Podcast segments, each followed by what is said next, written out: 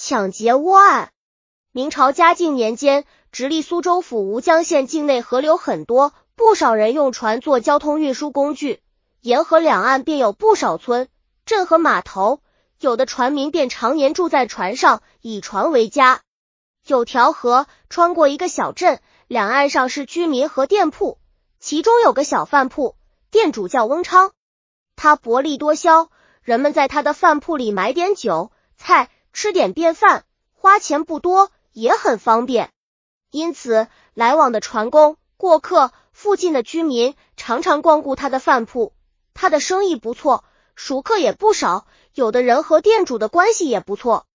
赵能、樊琼、沈山、王琴等人常到翁昌的饭铺去喝点酒，和翁昌也都很熟。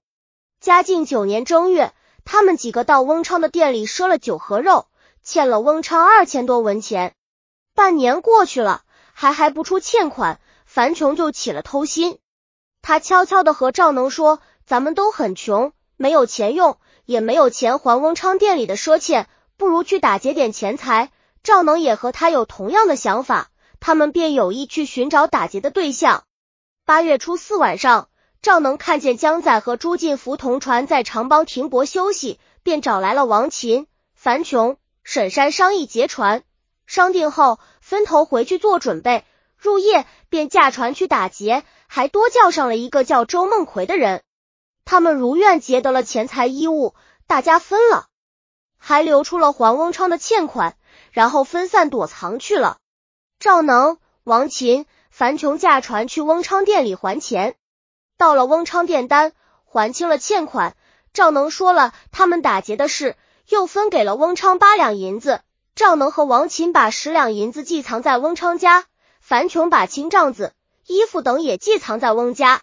赃物寄藏后，赵能他们便马上离开，分散逃走了。十二月初一，官府侦破了赵能等人抢劫船只的案子，抓获了赵能和王琴。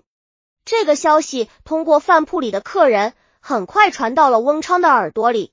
赵能供墨供出自己。翁里心里没底，他很害怕，想来想去，还是去官府自首了。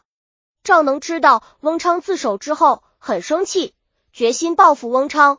官府审讯他的时候，他就编造说，八月初四抢劫那天，他们是先到翁昌店里和翁昌一起商量好的。翁昌说认识他的人多，不便去出面抢劫，但可以帮助我们窝藏赃物。所以我们才把赃物藏在他那里，还分了钱给他。王琴已经病死，翁昌又没有人给他作证，官府就你判赵能强盗得财罪，斩监后；你判翁昌主张窝赃罪，斩监后；其他人在逃，捕获后令审定罪，结案报上级审核。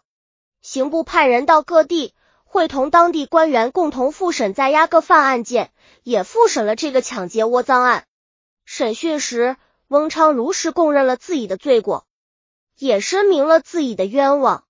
经过对赵能反复审讯，赵能招认是为了报复翁昌自首，才编造出翁昌在抢劫前知情并主动提出窝的假话，其他一切属实。至此，案情清楚确切，赵能仍然被你判斩监后，翁昌改判杖一百，徒三年，但因欲赦免罪。樊琼、沈山。周梦奎捕获后，令审问定案。王琴已在监中病死，免判结案，上报朝廷审核。徐经十句之预稿编写。本集已经播放完了，喜欢的话记得订阅专辑，关注主播主页，更多作品在等你哦。